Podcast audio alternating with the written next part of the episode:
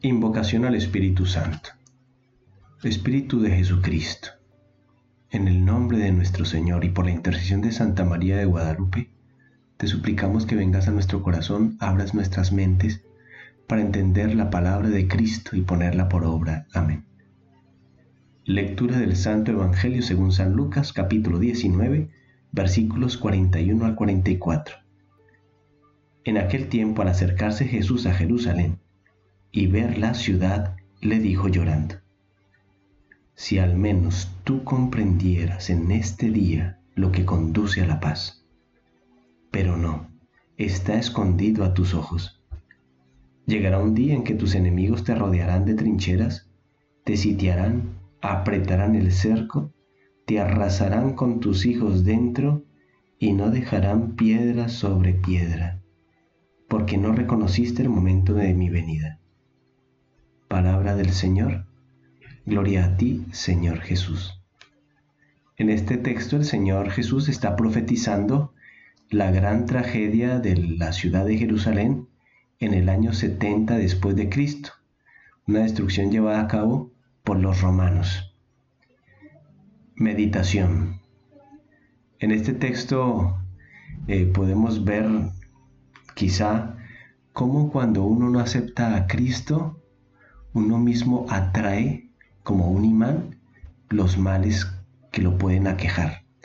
Es decir, eh, cuando uno se cierra a la bondad de Cristo y uno introduce en su corazón maldad, esa maldad atrae más maldad. Así como la bondad irradia bondad y atrae bondad, la maldad, por cerrarnos a la bondad, eh, nos atrae la maldad. Y así como estos, este pueblo judío, es decir, la ciudad de Jerusalén, atrajo la ruina sobre sí, eh, nosotros también podemos vernos en ese peligro. Cuando nosotros mismos rechazamos el Evangelio, rechazamos la palabra de Cristo, no aceptamos la salvación que Él nos da, nosotros mismos acarreamos castigos, es decir, la ruina, porque el pecado no puede llevar sino la ruina. Como dice San Pablo, el salario del pecado es la muerte, las obras de muerte. Los frutos del pecado son la muerte, ¿no? Donde no hay vida, donde no hay salvación. Y Jesús llora sobre Jerusalén y también llora por nosotros de compasión cuando ve que nos está haciendo el bien, nos convierte, nos perdona, nos da beneficios espirituales y materiales y nosotros como con oídos sordos despreciamos sus inspiraciones, sus invitaciones a hacer el bien, a abandonar el mal. Esas invitaciones a veces nos llegan por medio de nuestros papás, de buenas personas, consejos de amigos, em, inspiraciones del Espíritu Santo que nos, llevan, nos llegan a través de una palabra leída eh, de la Escritura. Entonces, Dios se duele de que nosotros seamos indolentes con Él que a pesar de tanta bondad de su palabra, de sus misericordias, nosotros sigamos obstinados en el pecado. Porque Él se compadece y Él sabe lo que se nos viene encima. Cuando no tenemos la bondad, Él sabe lo que se nos va a venir encima. No porque sea un Dios vengativo, sino porque nosotros mismos acarreamos esos males. Oración.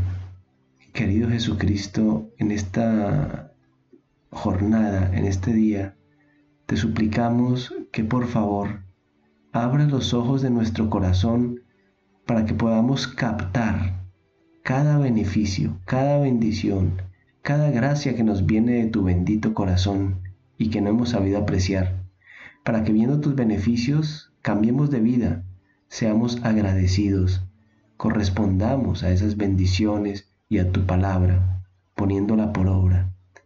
Que abramos el corazón a ti porque eres el príncipe de la paz, porque tú traes la paz en nuestras vidas a pesar de tantas situaciones difíciles que son a veces imposibles de llevar.